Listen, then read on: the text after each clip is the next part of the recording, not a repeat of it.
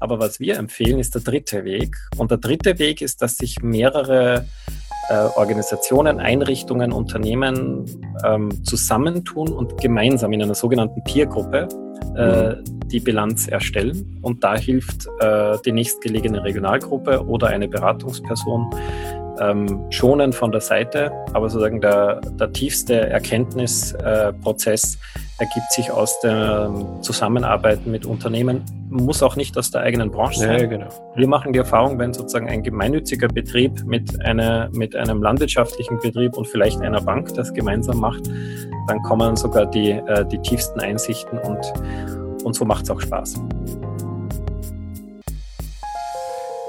Damit macht es auch Spaß.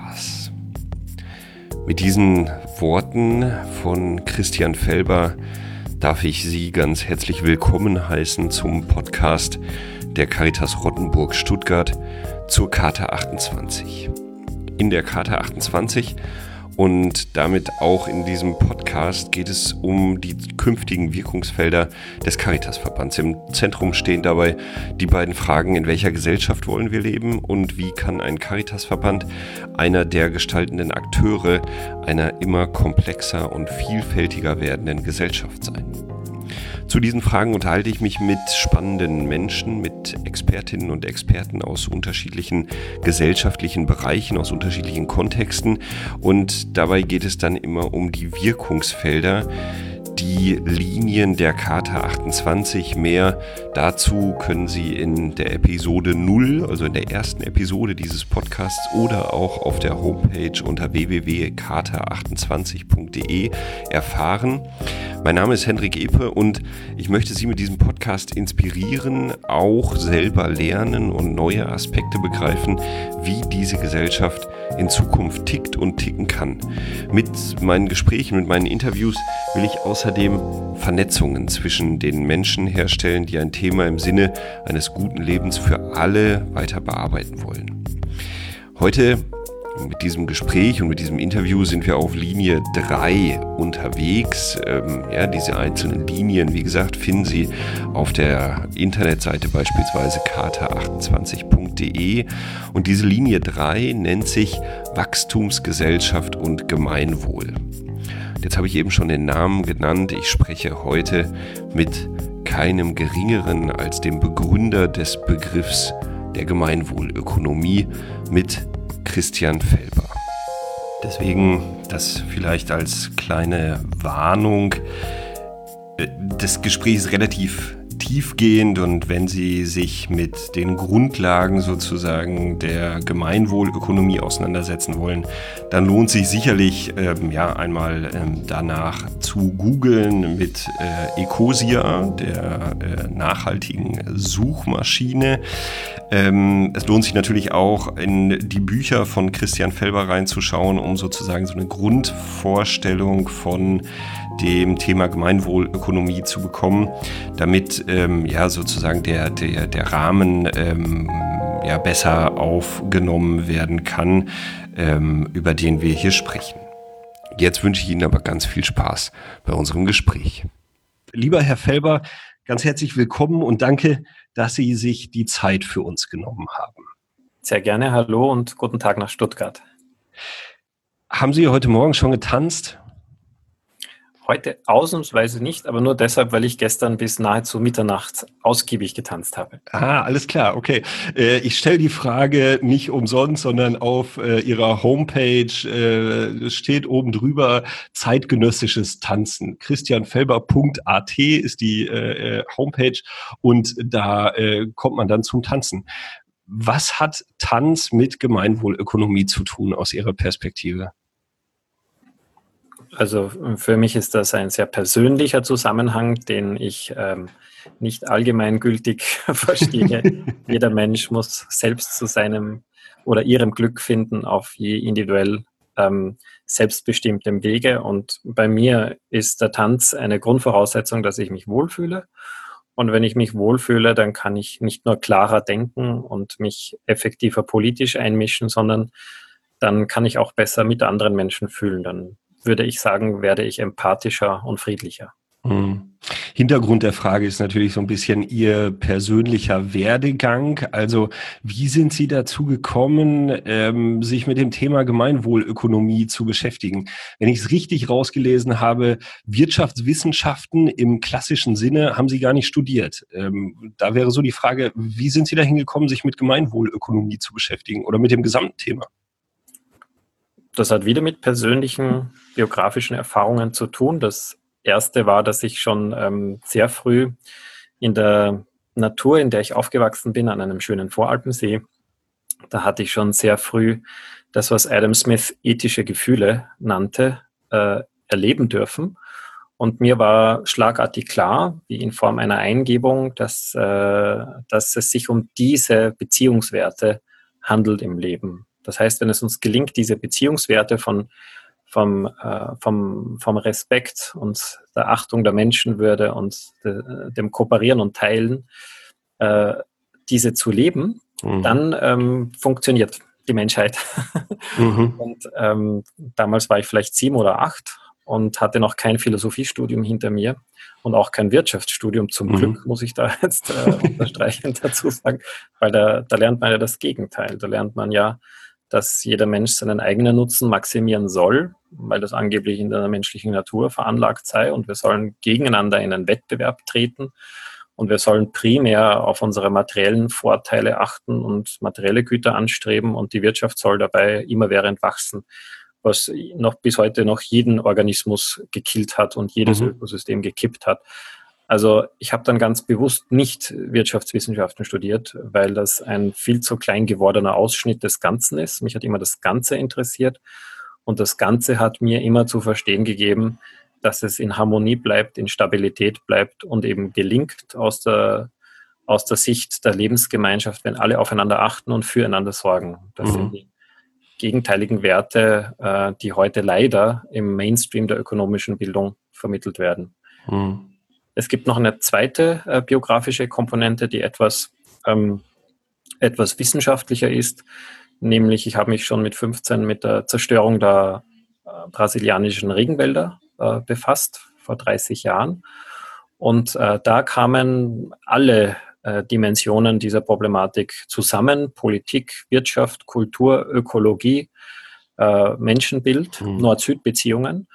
Und das war so spannend für mich, eben das Ganze zu sehen, dass mir klar wurde, ich möchte Universalwissenschaften studieren, mich interessiert das Ganze.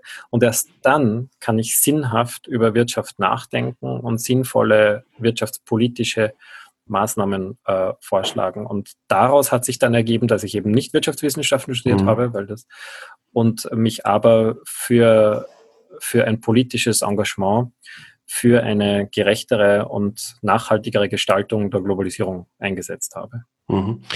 Konkret, wenn ich das mit, also wenn ich es richtig gelesen habe, äh, auch die Mitbegründung äh, von Attack Österreich, richtig? Also was dann sozusagen da rein gemündet ist?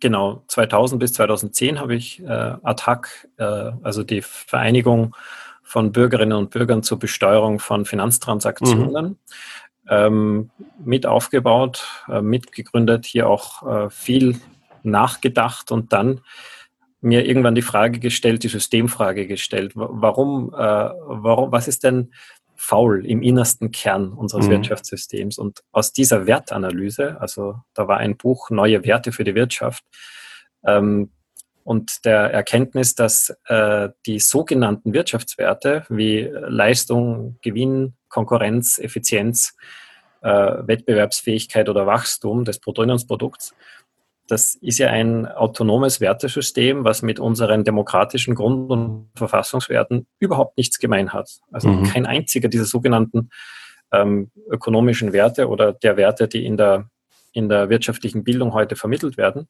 findet sich auch nur in einer einzigen demokratischen Verfassung. Das ist ein vollkommen anderes Wertesystem von der Menschenwürde über Solidarität und Gerechtigkeit bis hin zu Nachhaltigkeit und, und Demokratie. Mhm. Und äh, mich hat interessiert, wie kommt es zu diesem Wertwiderspruch? Und äh, die Lösung war dann, dass äh, die, die, die falschen Werte, die gruppieren sich um die Bedürfnisse des Kapitals. Es ist mhm. also ein kapitalistisches Wertesystem. Und die demokratischen ähm, Grund- und Verfassungswerte, die gruppieren sich rund um die Menschenwürde und wenn man sie weiterfasst, eben um das Leben. Und mhm. ähm, ja, die Auflösung dieses Wertwiderspruchs hat dann die Gemeinwohlökonomie zum Vorschein gebracht. Mhm. Der, die, die Hinleitung äh, passt da natürlich perfekt. Dann haben Sie 2010, weil bis dahin haben Sie gesagt, ja, Attack und dann 2010 die Gründung von dem Verein zur Förderung der Gemeinwohlökonomie. Ähm, ja, das war dann der, der Anfang, also weiß nicht, der Anfang, jedenfalls das, was halt irgendwie dann als nächstes kommt, sozusagen in der Biografie. Und wir sind jetzt sozusagen in einem Jubiläumsjahr, auch wenn 2020 vielleicht nicht unbedingt irgendwie super positiv äh, irgendwie ist und nur zu feiern. Aber ähm, wie sehen Sie diesen Rückblick auf die letzten zehn Jahre? Also äh, was hat sich sozusagen äh, in der Gemeinwohlökonomie getan und äh, erachten Sie die, die Aktivitäten in den letzten zehn Jahren als Erfolg? Hm. Ich glaube, das ist jetzt die schwierigste Frage in diesem Interview. Direkt am Anfang, ja. ja, nein, es ist ja auch eine sehr willkommene Frage, aber es tut sich so viel, dass mhm. äh, es nicht einfach ist, das zusammenzufassen. Vielleicht noch einmal äh, zum Gründungsmoment. Mhm. Ähm, auf dieses schon genannte Buch Neue Werte für die Wirtschaft hin haben sich plötzlich bei mir dutzendweise Unternehmen gemeldet mhm. und haben gesagt, Christian, was du da ähm, zu Buche gebracht hast, das ist, das ist genau äh, der Kern der Kritik, den wir am gegenwärtigen Wirtschaftssystem empfinden, aber nicht so wohlfeil in, in Worte fassen konnten. Mhm. Äh, lass uns doch zusammentun, dieses äh, dicke Buch in ein dünnes Büchlein, das auch viele Menschen lesen können. Die Erstversion der Gemeinwohlökonomie war weniger als 150 Seiten schlank. Mhm. Ähm, äh, fassen, dann dieses vorgeschlagene Instrument der Gemeinwohlbilanz konkret machen, das jedes Unternehmen und jede Organisation auch anwenden kann.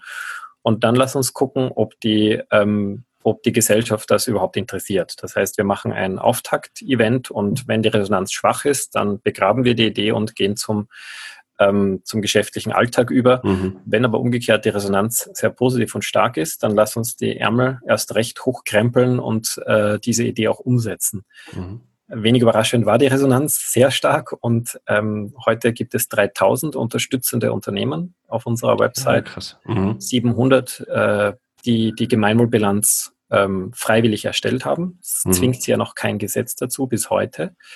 Äh, es gibt allein in Deutschland 80 Regionalgruppen, die mhm. in den letzten Jahren, also da sehen wir schon ein sich beschleunigendes äh, Entwicklung der Ausbreitung. Und aktuell sprechen wir von 33 Ländern, in denen wir Aktivitäten beobachten. Formal gibt es in 14 Staaten bundesweite Fördervereine für die Gemeinwohlökonomie.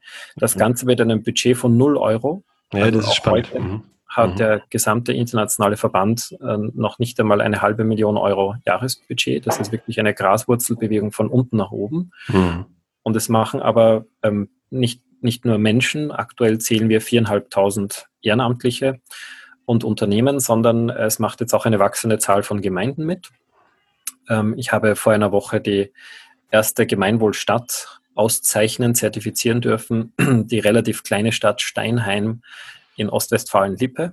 Ja, genau. Also wir, wir, wir sind äh, aus dem Urlaub, das nur so als persönliche Anmerkung, aus dem Urlaub von Holland zurückgefahren durch Höxter. Also ich glaube, das ist der, der äh, Landkreis, in dem äh, Steinheim liegt, gell? Genau, und den könnte man eigentlich stellvertretend äh, beschreiben für die, für die ganzheitliche Evolution der Idee. In diesem Landkreis Höxter, der am weitesten fortgeschritten ist von mhm. allen, da, da bilanzieren eben nicht nur Unternehmen, und demnächst auch die zweite Bank in mhm. Deutschland. Äh, dort haben sich insbesondere alle Kommunen ähm, auf den Weg in Richtung Gemeinwohlökonomie gemacht. Mhm. Äh, Steinheim hat die Zertifizierung, die nächsten sind Wille, Bad Essen und Brakel. Mhm. Alle anderen sind auf dem Weg. Und äh, im Bereich der Wissenschaft gibt es eine erste Lehrveranstaltung auf der Universität Paderborn.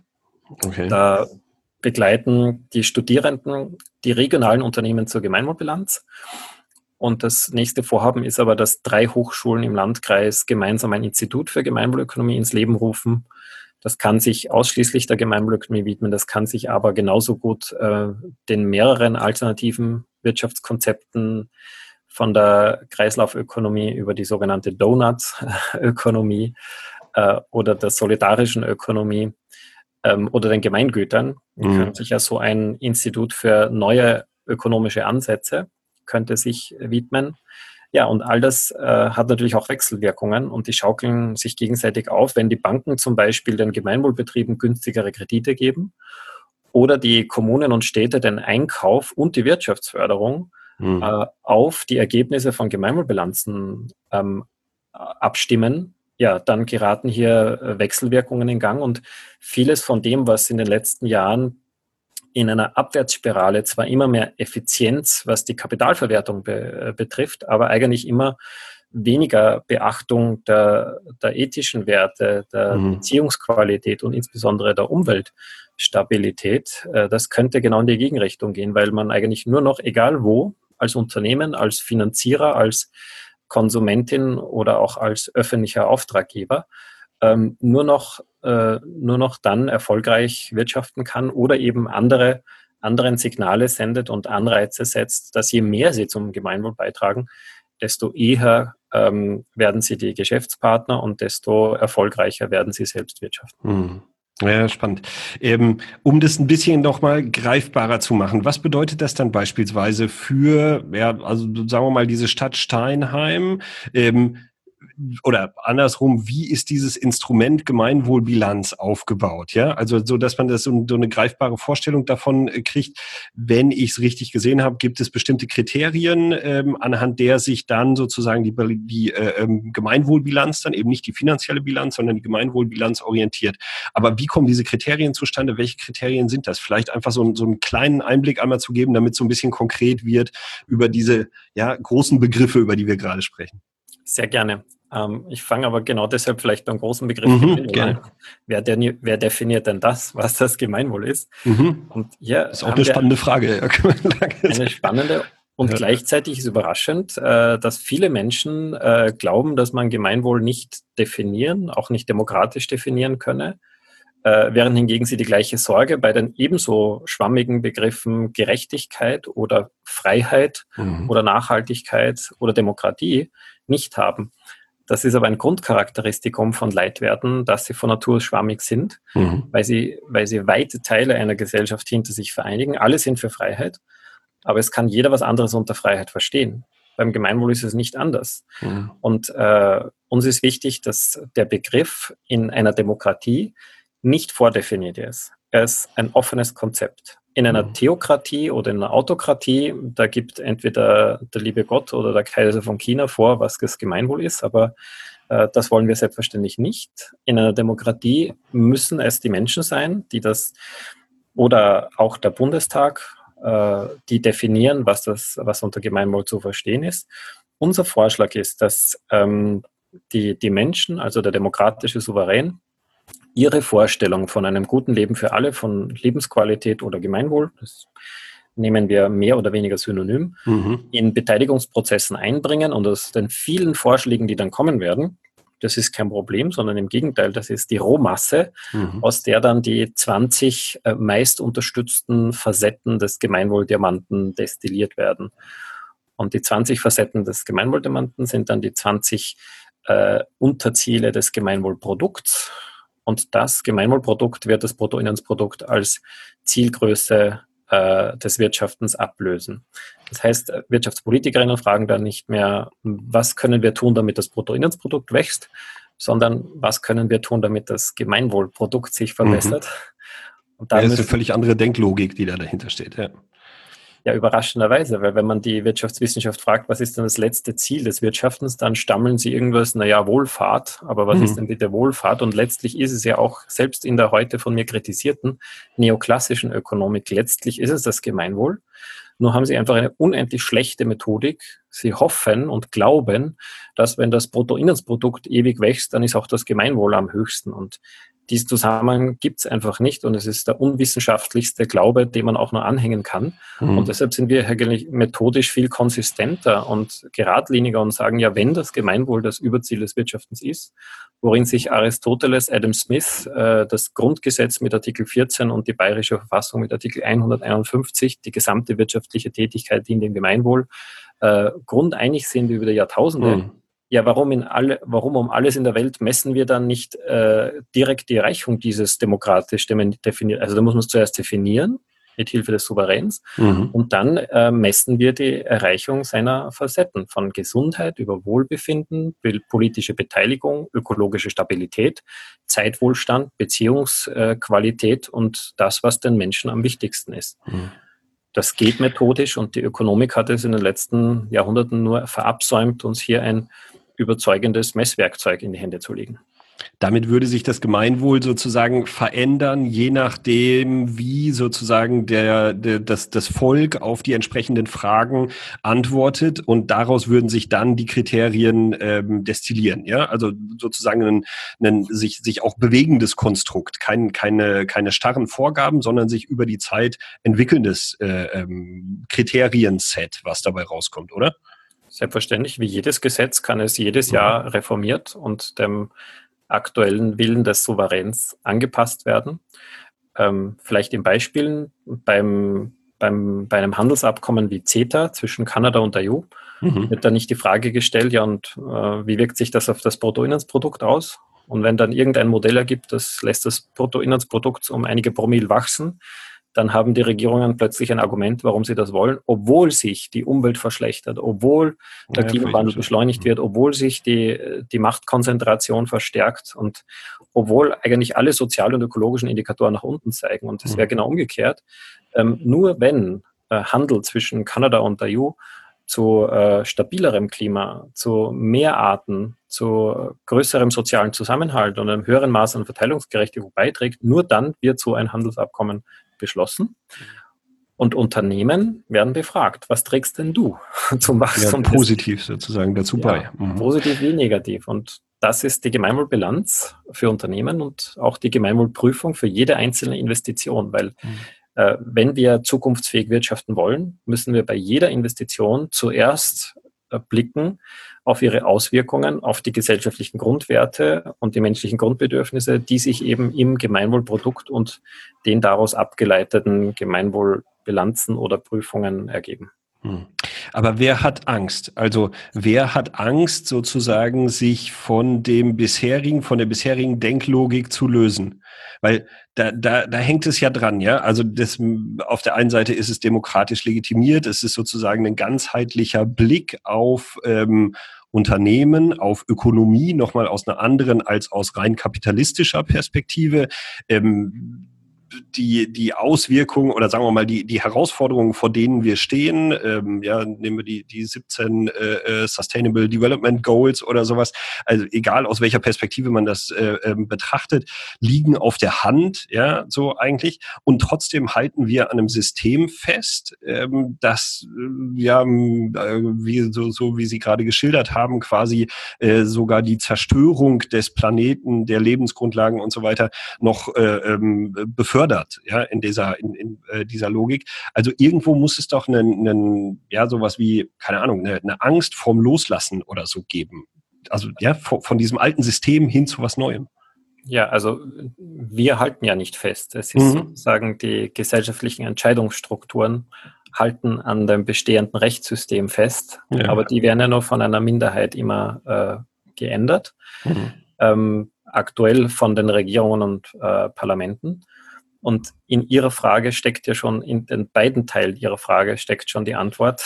Das ist ja demokratisch. Wer hat denn Angst vor etwas Demokratischem? Ja, eben mhm. die, die Angst vor Demokratie haben. Mhm. Und das sind halt diejenigen, die bisher gewohnt äh, waren, gesellschaftliche Verhältnisse, die, wenn man sie im Detail abfragen und abstimmen würde, zum Beispiel konkrete Grundpfeiler der Wirtschaftsordnung oder des Geld- und Finanzsystems oder der Handelsordnung, wenn man die direkt bei der Bevölkerung abfragen würde, mhm. wären die gegenwärtigen Regelungen äh, in keinster Weise mehrheitsfähig und die Bevölkerung wünscht sich breit mehrheitlich etwas anderes, aber sie hat nicht die direkte Möglichkeit dazu, mhm. sondern sie kann bis heute immer nur Parteien wählen, in der Hoffnung, dass die Parteien mit anderen Parteien, die ich nicht gewählt habe, in einer Regierungskonstellation zusammengeht, die mir dann meine Wünsche erfüllt. Und äh, die ist ja nicht völlig aus der Luft gegriffen, diese Hoffnung, aber es ist ungefähr die ineffizienteste Form von Demokratie, die ich mir vorstellen kann.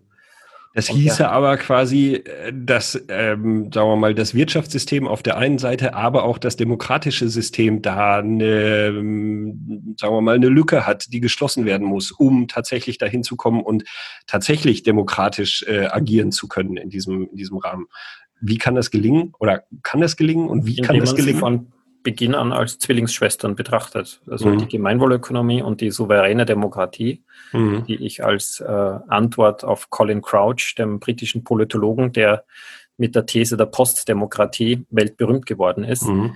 Äh, Postdemokratie bezieht sich auf Demokratien. Also wir leben in Demokratien, aber die Ergebnisse, die aus Parlamenten und Regierungen hervorkommen, sind überall dort, wo massive ähm, Machtinteressen berührt sind, nicht demokratisch im Sinne von repräsentativ oder dass die Mehrheit dahinter stehen würde, sondern im Gegenteil, es werden hier Minderheiteninteressen, die aber sehr mächtig sind, mhm. äh, zum Gesetz gemacht. Äh, sei das, äh, dass Konzerne unendlich groß werden dürfen, dass Banken systemrelevant werden mhm. dürfen, dass der Kapitalverkehr in Steueroasen frei ist oder dass diese systemrelevanten äh, Wirtschaftsbetriebe dann auch noch mit Steuergeld äh, gerettet werden, wie mhm. im Sozialismus, den aber niemand im Parteiprogramm hatte. Nur ein paar Beispiele. Oder dass Bayer Monsanto schlucken darf. Ich glaube nicht, dass das die Mehrheit der Bevölkerung äh, gut heißt oder dass Glyphosat äh, verlängert wurde. Also es gibt sehr viele und immer mehr Beispiele, aber immer ist die gleiche Antwort, weil hinter den Kulissen die Lobbys der mächtigen Wirtschaftsverbände einen größeren Einfluss auf Regierungen und Parlamente haben als die Mehrheit der Bevölkerung. Und mhm. das ist genau die Analyse der Postdemokratie, auf die ich mit dem Vorschlag einer souveränen Demokratie antworte. Und ähm, wir haben ja ähm, viele Hinweise, dass die Bevölkerung eine gemeinwohlorientierte Marktwirtschaft bevorzugen würde. Laut einer Umfrage der Bertelsmann Stiftung wünschen sich ähm, 88 Prozent der Deutschen ja, eine, eine ethischere Wirtschaftsordnung. Mhm. Äh, und lustigerweise gab es eine Abstimmung in einem offiziellen Organ der EU über die Gemeinwohlökonomie mit diesem Ergebnis, nämlich 86 Prozent des Europäischen Wirtschafts- und Sozialausschusses haben sich für den Einbau der Gemeinwohlökonomie in das Recht der Europäischen Union und ihrer Mitgliedstaaten ausgesprochen. Aber das einzige Problem ist, dass der leider keine gesetzgebende äh, äh, Gewalt ist, sondern mhm. äh, das sind der Europäische Rat und das Parlament und die haben sich noch nicht einmal befasst mit der Gemeinwohlökonomie, was mhm. genau diese Analyse der Postdemokratie ganz gut äh, widerspiegelt. Und vielleicht noch ein Beispiel, damit man sich auch was konkret darunter vorstellen kann. Äh, das Ungl äh, die Ungleichheit ist eines der Themen, das den Menschen äh, vielleicht am zweitstärksten auf dem Herzen brennt nach dem, äh, nach dem Thema des Verlustes an Artenvielfalt und dem Klimawandel. Mhm. Und mir ist derzeit weltweit keine einzige Region, kein einziges Parlament bekannt, das hier einen einen klaren Schritt setzen würde in der Bedeutung, wir begrenzen in unserem Land die Ungleichheit. Mhm. Das heißt, wir denken nicht nur über progressivere Steuern oder vielleicht auch noch einen Mindestlohn, also einen Sockel nach, sondern wir denken über einen Sockel und einen Deckel, also mhm. über die Begrenzung der relativen Ungleichheit zwischen den höchsten und den niedrigsten Einkommen oder sogar Vermögen nach, ist mir nicht mhm. bekannt. Und ähm, meinem, meiner Erfahrung nach, ich bin seit äh, 25 Jahren politisch ähm, aktiv, aktiv im engen Kontakt mit der Bevölkerung, gibt es eine breite Mehrheit in der Bevölkerung, die sich eine Begrenzung der Ungleichheit wünscht. Und jetzt muss man sehr genau sein. Sie wünscht sich nicht die äh, Beendigung der Ungleichheit. Also es soll nicht alle gleich viel verdienen in der gleichen Arbeitszeit, mhm. sondern eine Verringerung der Ungleichheit. Mhm. Und ähm, deshalb haben wir ein Verfahren aufgegriffen von zwei Mathematikern der Universität Graz, dass es ermöglicht, dass nicht nur ein Vorschlag gemacht wird. Also das soll der maximale Ungleichheitsfaktor oder die Grenze für die Ungleichheit sein, sondern es dürfen alle ihren Vorschlag machen, wo sie äh, idealerweise die Ungleichheit begrenzen würden. Also der BDI genauso wie die Hartz-IV-Vertreterinnen, mhm. die Frauenorganisationen genauso wie der Verband der mittelständischen Wirtschaft. Und jetzt kommt aber die Innovation gemessen. Dann haben wir vielleicht sieben Vorschläge auf dem Tisch. Und dann wird aber nicht die Zustimmung gemessen, weil da könnten ja wieder die äh, Milliardäre ihre Lieblings-PR-Agenturen beauftragen, eine Kampagne zu starten mit ähm, vorausahnbarem Ergebnis, mhm. sondern wir messen den Widerstand gegen mhm. jeden Vorschlag, weil jedes Gesetz nimmt uns ja zunächst Freiheit. Das ist das Wesen eines Gesetzes. Es beschränkt unsere Freiheit. Warum um mhm. alles in der Welt machen wir dann Gesetze? Ja, weil ein Gesetz auch gleichzeitig uns äh, Freiheit schenkt oder vielleicht äh, etwas korrekter gesprochen, vor dem Verlust von noch größerer Freiheit bewahrt. Ja? Mhm. Das ist sagen die, der subtile Doppelcharakter eines Gesetzes. Und darum äh, äh, ist vielleicht der beste Weg, dem besten Gesetz auf die Spur zu kommen, dass wir bei allen sieben Vorschlägen fragen, wie viel Freiheit nimmst du uns? Mhm. Wo, ist die, wo ist die Range sozusagen dazwischen? Ja. Genau, und dann, äh, dann finden wir das Gesetz, das am wenigsten Freiheit nimmt, nämlich allen zusammen betrachtet, mhm. äh, das am wenigsten Schmerz im, äh, im Souveränskörper auslöst. Und genau dieser Schmerz und Widerstand gegen den Freiheitsverlust, der wird gemessen. Und wenn da irgendein Vorschlag, egal von welcher Seite, äh, nicht das Ganze berücksichtigen würde oder das Ganze auch nur in geringerem Maße berücksichtigen würde als ein anderer Vorschlag, äh, gewinnt schon der empathischere, der umsichtigere, der dem Gleichgewicht äh, nähere Vorschlag. Mhm. Und nach 500 Spielrunden in bisher 25 verschiedenen Staaten, von Schweden bis Chile, mhm. hat äh, fast immer entweder direkter Faktor 10 gewonnen okay. Oder ein Faktor in der Nähe von Faktor 10. Das bedeutet, ja, die Mehrheitsbevölkerung würde Ungleichheit befürworten. Mhm. Aber in dem in begrenzten Ausmaß. Die Höchsteinkommen dürfen nicht mehr als das Zehnfache des Mindesteinkommens. Hm. Und gegenwärtig, wenn wir das vergleichen, haben wir in, in Österreich den äh, Faktor 1300. Ja, krass. In Deutschland den Faktor 8000 in der, in der Realwirtschaft und den hm. Faktor hm. 80.000, wenn wir auch die Finanzeinkommen dazu rechnen. 80.000. Ja, ja, es ist unfassbar. Und äh, da sieht man, aber, die, aber der Bundestag tut nichts. Er tut mhm. gar nichts. Und das, mhm. ist, das ist genau die Tragödie der Postdemokratie. Da brennt den Menschen was unter den Nägeln. Und die Regierung und das Parlament, obwohl sie genau da, sie sind zu nichts anderem gewählt, als dass sie die politischen Prioritäten der Menschen behandeln und gute Lösungen dafür finden. Und, mhm. äh, und wenn sie das äh, eben, auch nur wenn sie das nicht tun, haben wir ergänzend und korrigierend ähm, also der Bundestag würde in einer souveränen Demokratie 99 Prozent aller Gesetze unverändert wie heute machen. Aber in diesem einen Prozent der Fälle, wo er entweder ein brennendes Problem nicht aufgreift oder es so lösen würde, dass die Mehrheit der Bevölkerung klar etwas anderes befürwortet, zum Beispiel CETA nicht will, mhm. dann kann der Bundestag CETA befürworten und die Bevölkerung hat dann die Möglichkeit, ähm, das zu korrigieren und CETA doch abzulehnen. Mhm oder eben äh, den Faktor 10 zu beschließen. Und das wäre die, die Weiterentwicklung der Demokratie, die dann auch eine Gemeinwohlökonomie, die zwar mehrheitsfähig ist, aber im, heutig, im heutigen demokratischen System dennoch keine Chance hat, ähm, umzusetzen also wir, wir sind mit dem Thema vor allen Dingen, ja, Ungleichheit, Armut, Armutsbekämpfung und so weiter natürlich sehr, sehr nah an den, sagen wir mal, Kernaufgaben von einem Wohlfahrtsverband. Sie hatten eben schon mal den Begriff der Wohlfahrt äh, auch genannt, ähm, auch diese ganzheitliche Perspektive, die mit reinkommt, um dieses Thema, ähm, sagen wir mal, auch in Richtung von sozialer Arbeit, Wohlfahrtsverbänden, Caritas ähm, zu lenken.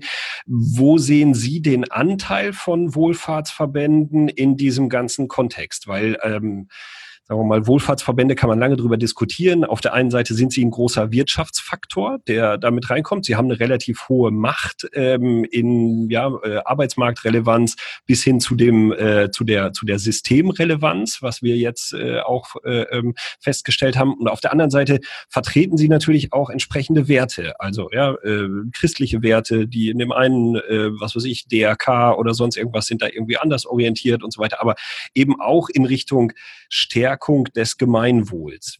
Wo würden Sie da diese die, die äh, äh, Verbände und äh, ähm, ja, sozialen Einrichtungen äh, verorten? Ja, vieler, vielerorts wurden sie ja als dritter Sektor mhm. eben als gemeinnütziges oder nicht gewinnorientiertes Wirtschaften. Das ähm, ist nicht immer die gleiche Einordnung, aber ich würde den eigentlich auflösen wollen Oder umgekehrt, ich würde eigentlich den Markt äh, nach den gleichen Prinzipien und Werten anordnen wie den dritten Sektor. Also eigentlich den kapitalistischen Markt auflösen wollen, weil warum sollte dann irgendeine äh, Wirtschaftsaktivität nicht äh, dem Gemeinwohl dienen sollen, mhm. äh, müssen, obwohl es ja im Grundgesetz steht.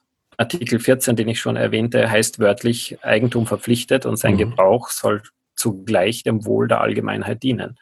Und ich sehe hier zwei Möglichkeiten.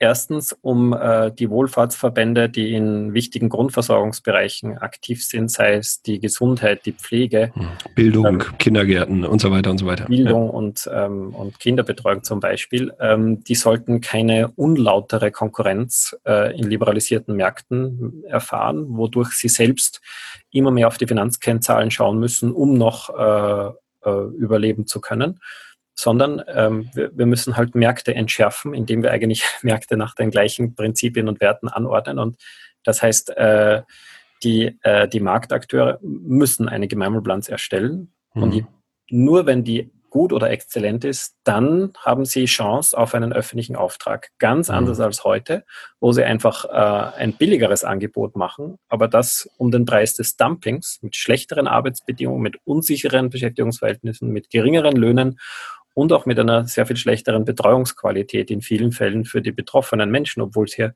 primär um Menschenwürde geht. Mhm. Das heißt, ja. wir, wir beenden den unfairen Wettbewerb, damit der, der dritte Sektor wieder atmen und auch seine, seine ursprünglichen Werte leben kann. Äh, erstens. Und zweitens, es ist ja nicht, äh, ich möchte ihn ja auch nicht heilig sprechen. Es kann ja auch sein, dass der dritte Sektor vielleicht an der einen oder anderen Stelle einen blinden Fleck erzeugt. Mhm. Und auch hier kann die Gemeinwohlbilanz Abhilfe schaffen. Mhm. Das heißt, dass die, äh, die ohnehin ähm, ausschließlich der Verfolgung des Gemeinwohls verdächtigt werden, dennoch eine Gemeinwohlbilanz machen, mhm. weil dann können sie dort, wo vielleicht das ein oder andere, ich denke zum Beispiel über die ähm, die, die Ernährung in karitativen Einrichtungen nach. Also das ist mir immer schon aufgefallen, dass hier ähm, noch Potenzial nach oben ist, was mhm. bio, regional, äh, fleischarm mhm. und rundum gesund und, äh, und, und regional äh, bedeutet ist. Und äh, solche, solche Themen äh, werden durch eine Gemeinwohlbilanz ähm, kommen auf, auf, die Agenda und auf den Tisch und, und, mhm. und, kann man dann behandeln. Noch ein drittes Argument mhm. vielleicht, weil das, wenn umgekehrt die Wohlfahrtsverbände sogar beginnen mit der Bilanz und wir haben jetzt die ersten sowohl diakonischen als auch karitativen Betriebe, die eine Bilanz erstellen oder erstellt haben, ja, dann, dann ist das ja auch ein Argument, ähm, um in einem öffentlichen Vergabeverfahren äh, eines Tages, in, die, in, in diese Richtung geht die Entwicklung, ähm, Anbieter aus dem freien Markt, die entweder keine Gemeinwohlbilanz haben oder ein schlechteres Ergebnis, mhm. was ihren heutigen Erfolg ausmacht, die kriegen dann den Zuschlag nicht mehr. Und mhm. so ist es auch eine Überlebenssicherung für die wertorientierten Wohlfahrtsverbände. Ja, und es wäre eine tatsächliche Wertorientierung. Also das, was Sie ja gerade angesprochen haben, ist, äh, sagen wir mal, auch die, die Schwierigkeit dabei, dass, äh, sagen wir mal, Wohlfahrtsverbände eigentlich eher sich den kapitalistischen Logiken unterziehen müssen, äh, um sozusagen irgendwie mithalten zu können, möglichst billige Preise, möglichst billige Angebote und so weiter. Und das andere wäre dann wirklich die Wertorientierung ähm, in Richtung von dem, was sie sich eigentlich sozusagen auf ihre, ähm, ja, sagen wir mal, zumindest auf ihre Homepage schreiben. Ja, das ist ja irgendwie so das Ding, zu sagen, Von leben Fahne wir. Das, haben wir noch keine, ja. Ja, Fahne, äh, muss man, muss man gucken, irgendwie, wohin es geschrieben wird, aber zumindest wird es irgendwo hingeschrieben und dann ist die Frage, wird es auch tatsächlich gelebt und die Gemeinwohlbilanz wäre dann eine äh, Option dabei oder eine, eine Möglichkeit davon, diese Werte tatsächlich lebendig werden zu lassen. Das nochmal bringt mich nochmal zur Frage von dem ganz Konkreten. Das würde bedeuten, also sagen wir mal, ein Caritasverband oder eine Einrichtung oder sowas würde diesen Prozess machen wollen, eine äh, Gemeinwohlbilanz erstellen wollen wollen. Dazu gibt es dann im Netzwerk Berater, die sich dann damit, äh, also mit der, mit der Einrichtung äh, ähm, zusammensetzen und diesen Prozess durchlaufen? Oder macht die Einrichtung das selber, einen Selbstbewertungsprozess? Oder wie, wie würde sowas ablaufen? Ja, es gibt drei Möglichkeiten. Das einfachste ist, dass äh, die Einrichtung die Bilanz einfach von unserer Website sich kostenlos herunterlädt. Äh, das ist eine Open Source äh, Entwicklung, die allen frei zur Verfügung steht und äh, sie mit der Expertise, die im Haus ist, äh, selbst macht oder vielleicht holt sich ja der Verband die Expertise und bietet sie dann den Mitgliedern an. Ähm, und anmelden muss sie dann nur das Audit. Also mhm. wir wollen eines Tages gleiche Standards für die Finanzbilanz und die Gemeinwohlbilanz.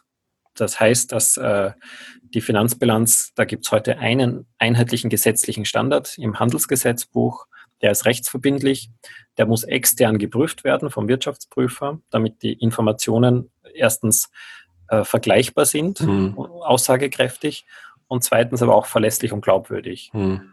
Und, äh, und dann treten Rechtsfolgen ein. Also an dem Ergebnis der Finanzbilanz ermisst sich die Steuerhöhe, ergeben sich Haftungsfragen für die Vorstände und mhm.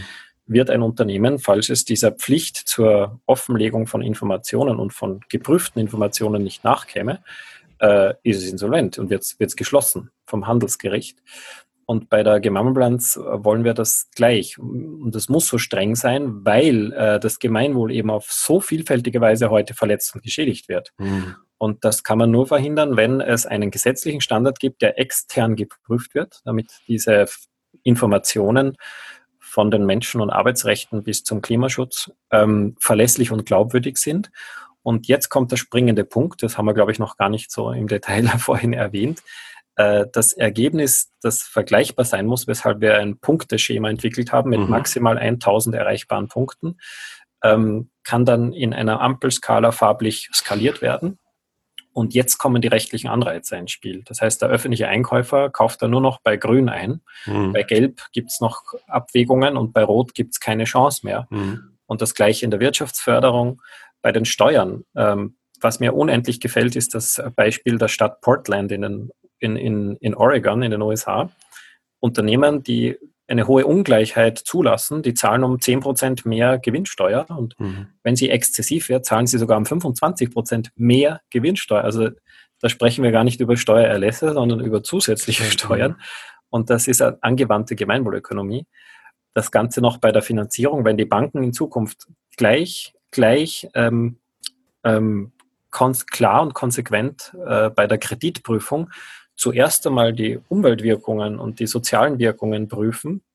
Und wenn hier irgendwo Schaden angerichtet würde, ist das das Ende des äh, Kreditprüfungsverfahrens. Dann mhm. schaut man sich die Finanzkennzahlen gar nicht an.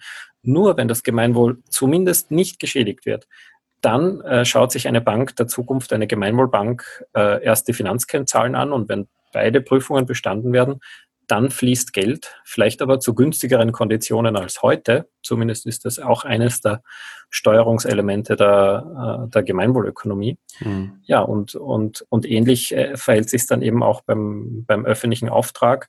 Nur wenn ich erstens überhaupt eine Gemeinbilanz erstelle und zweitens ein, ein ansehnliches Ergebnis habe und darstellen kann, dass ich hier nicht auf Kosten von Mensch und Umwelt wirtschafte, dann habe ich die Chance, dass äh, der öffentliche Auftraggeber ähm, mir den Zuschlag gibt. Mhm. Also äh, das vielleicht auch so ein bisschen zu meiner Historie. Äh, ich habe mal zehn Jahre lang Akkreditierung an Hochschulen gemacht, also quasi Qualitätsmanagement und Qualitätssicherung äh, von Hochschulen und solche Zertifizierungen dann halt nur unter anderen Kriterien und so weiter durchlaufen, mit der Gefahr dabei, dass sich da ein System entwickelt, was sozusagen mit der mit den Anforderungen der geprüften Institutionen nicht mehr so viel zu tun hat. Also da hat sich sozusagen ein eigenes Qualitätsmanagementsystem gebildet, was dann diese, diese Prüfungen äh, ähm, durchlaufen hat oder äh, äh, gemacht hat.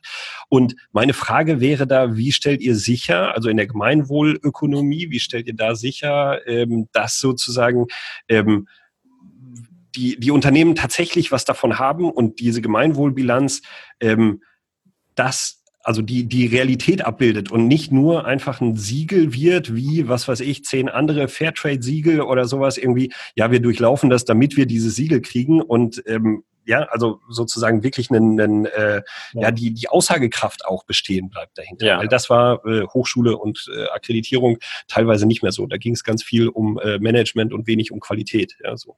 Ist uns sehr bewusst, ist uns mhm. äh, tief bewusst, diese, diese Gefahr der ähm, der Entartung. Ja, also quasi so, ja. Also es, ist, es gibt ein eigenes System, was sich dann wiederum selber am Laufen erhalten muss. Ja, ein so, und bürokratischer Selbstläufer. Genau. genau. Ja, also erstens, indem wir das partizipativ entwickeln. Mhm. Die ersten 700 Unternehmen machen das ja freiwillig. Das muss, das muss man sich vergegenwärtigen. Ja, genau. Die nehmen hier einen, einen großen äh, zusätzlichen Arbeitsaufwand bewusst in Kauf, weil es so viel Sinn macht. Wenn das mhm. nicht äh, tiefen Sinn machen würde, würden würde kein einziges Unternehmen sich dieser Mühe unterziehen. Das ist der Unterschied zu den Hochschulen und diesem Qualitätssicherungssystem. Die wurden gezwungen dazu, aber egal.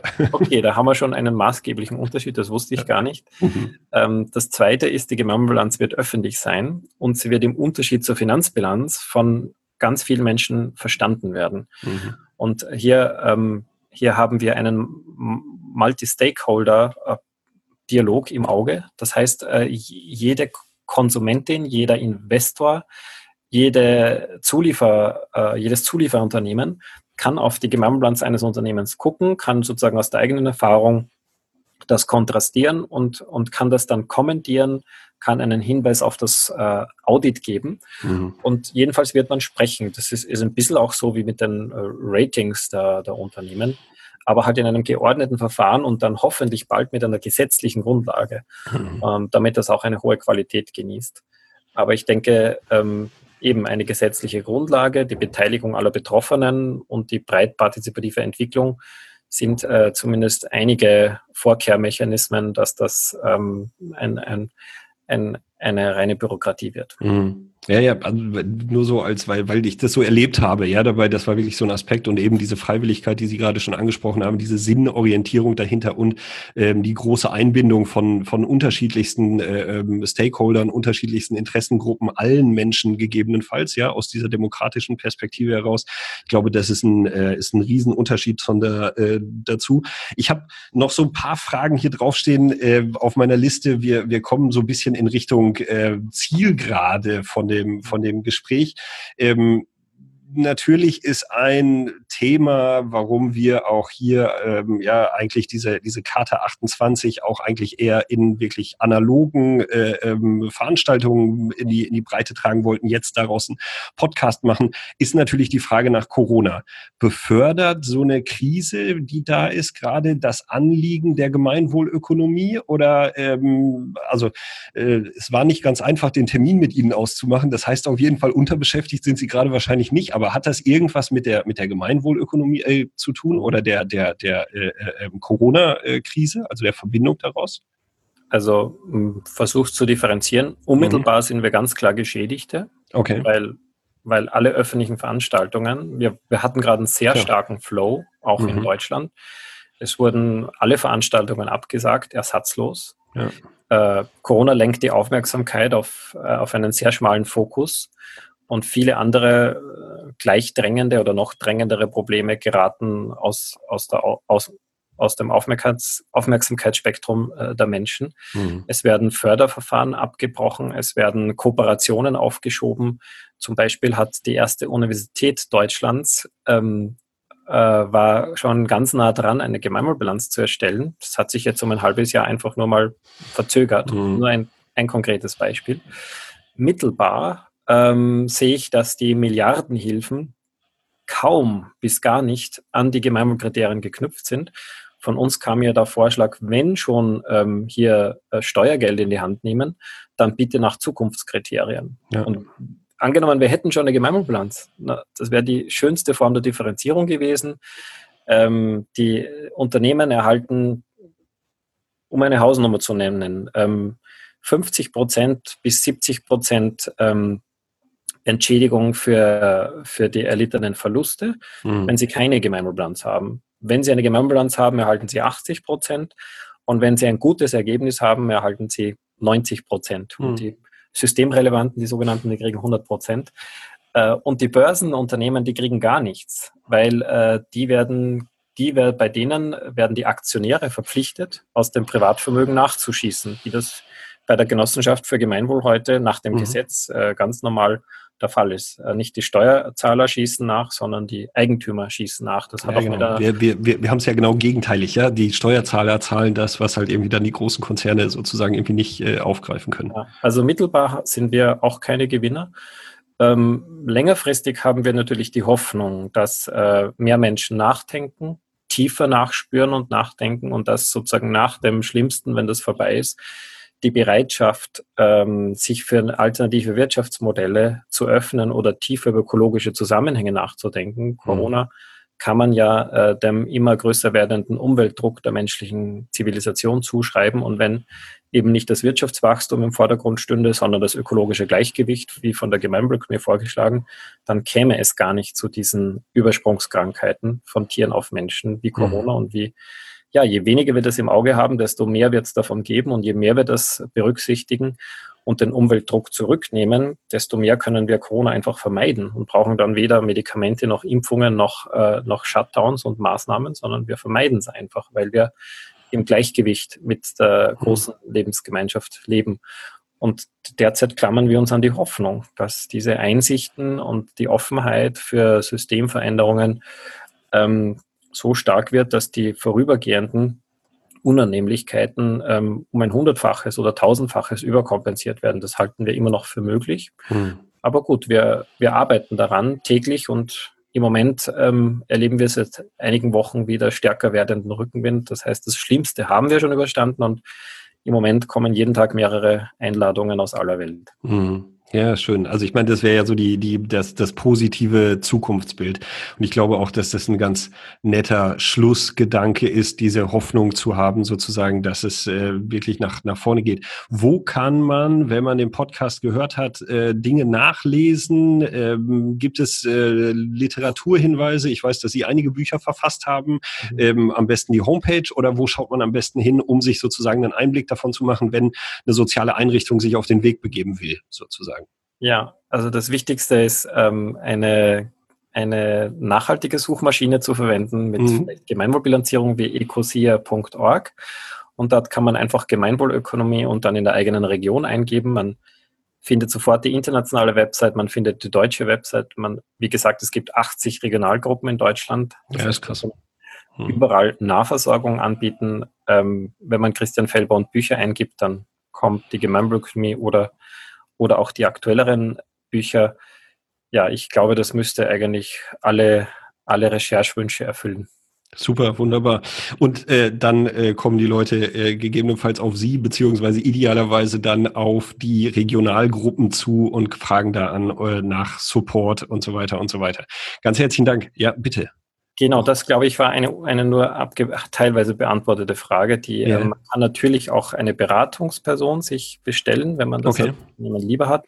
Aber was wir empfehlen, ist der dritte Weg. Und der dritte Weg ist, dass sich mehrere äh, Organisationen, Einrichtungen, Unternehmen ähm, zusammentun und gemeinsam in einer sogenannten Peer-Gruppe äh, mhm. die Bilanz erstellen. Und da hilft äh, die nächstgelegene Regionalgruppe oder eine Beratungsperson ähm, schonen von der Seite, aber sozusagen der, der tiefste Erkenntnisprozess äh, ergibt sich aus dem Zusammenarbeiten mit Unternehmen, muss auch nicht aus der eigenen Branche sein. Ja, genau. Wir machen die Erfahrung, wenn sozusagen ein gemeinnütziger Betrieb mit, einer, mit einem landwirtschaftlichen Betrieb und vielleicht einer Bank das gemeinsam macht, dann kommen sogar die, äh, die tiefsten Einsichten und, und so macht es auch Spaß.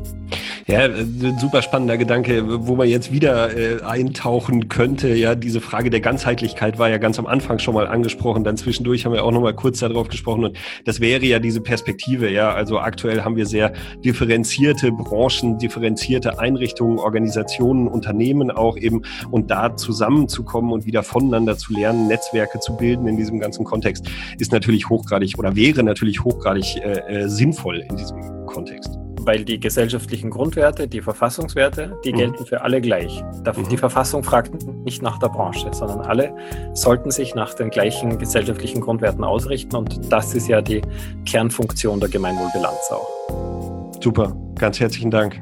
Nach Österreich, nach Wien, äh, glaube ich, sitzen Sie, gell? Genau. Alles klar, herzlichen Dank. Nochmal liebe Grüße nach Stuttgart. Danke, tschüss. Tschüss.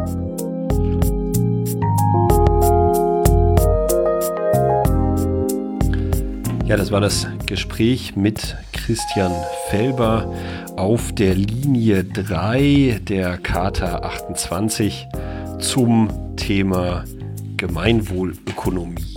Ähm, ich hoffe, dass Sie was mitnehmen konnten aus dem Gespräch. Ich hoffe, dass Sie ja vielleicht einige Anregungen auch dazu haben, Ihre eigene Organisation, ihren eigenen Verband, ihre eigenen, ja, ihren eigenen Wirkungsbereich sozusagen hinsichtlich der Kriterien der Gemeinwohlökonomie nochmal ganz anders anzuschauen. Und äh, naja, da bleibt mir nichts anderes übrig, als mich äh, zu bedanken, dass Sie zugehört haben für Ihre Zeit, aber natürlich auch der Dank an Christian Felber für seine Zeit und das spannende Gespräch. Natürlich sind in den ähm, Show Notes des Podcasts alle Infos, alle Links und so weiter noch nochmal vorhanden und auch auf der Homepage unter www.kata28.de. Bis dahin, bis zum nächsten Podcast. Machen Sie es gut. Ciao, ciao.